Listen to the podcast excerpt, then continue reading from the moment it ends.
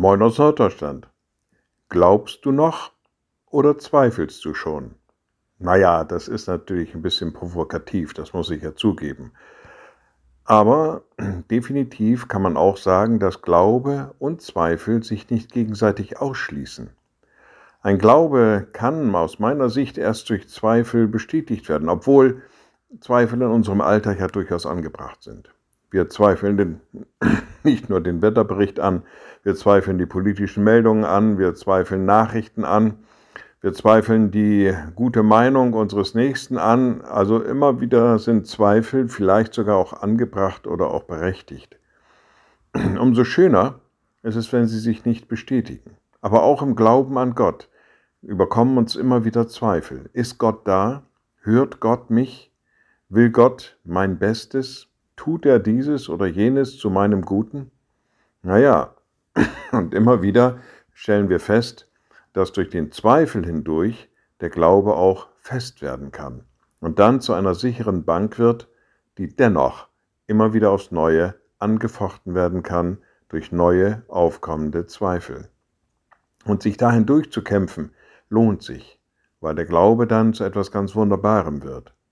Der Schreiber des Hebräerbriefes sagt an einer Stelle, es ist aber der Glaube eine feste Zuversicht dessen, was man hofft, und ein Nichtzweifeln an dem, was man nicht sieht. Er spricht hier also an, das, was wir hoffen, also noch gar nicht erleben oder schon bekommen haben. Er spricht auch an, das, was wir nicht sehen, nicht wahrnehmen können, nicht fühlen können. Und dennoch, dass der Glaube das mitträgt und in unserem Leben auch zu einem gewissen Teil auch wahr werden lässt. Das geht manchmal einfach so, dass man es glaubt.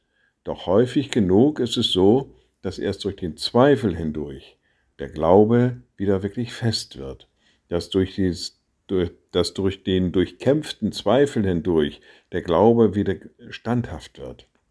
Und insofern ist die Frage vielleicht auch an der einen oder anderen Stelle berechtigt. Glaubst du noch oder zweifelst du schon? Denn der Zweifel kann auch den Glauben festmachen. Liebe Schwestern und Brüder, ich lade Sie ein zu einem kurzen Gebet und anschließend zu einem gemeinsamen Vater unser. Ein mächtiger Gott, guter himmlischer Vater, im Glauben an dich treten wir immer wieder neu vor dich hin und beten dich an. Und immer wieder neu hinterfragen wir dich und suchen nach dir in unserem Alltag, suchen nach dir in unserem Erleben und bitten dich von Herzen, du mögest uns immer wieder neu nahe sein, du mögest dich immer wieder neu offenbaren und fühlen lassen, dass du da bist. Und wir beten gemeinsam. Unser Vater im Himmel, dein Name werde geheiligt, dein Reich komme, dein Wille geschehe wie im Himmel so auf Erden. Unser tägliches Brot gib uns heute und vergib uns unsere Schuld, wie auch wir vergeben unseren Schuldigern. Und führe uns nicht in Versuchung, sondern erlöse uns von dem Bösen. Denn dein ist das Reich und die Kraft und die Herrlichkeit in Ewigkeit. Amen.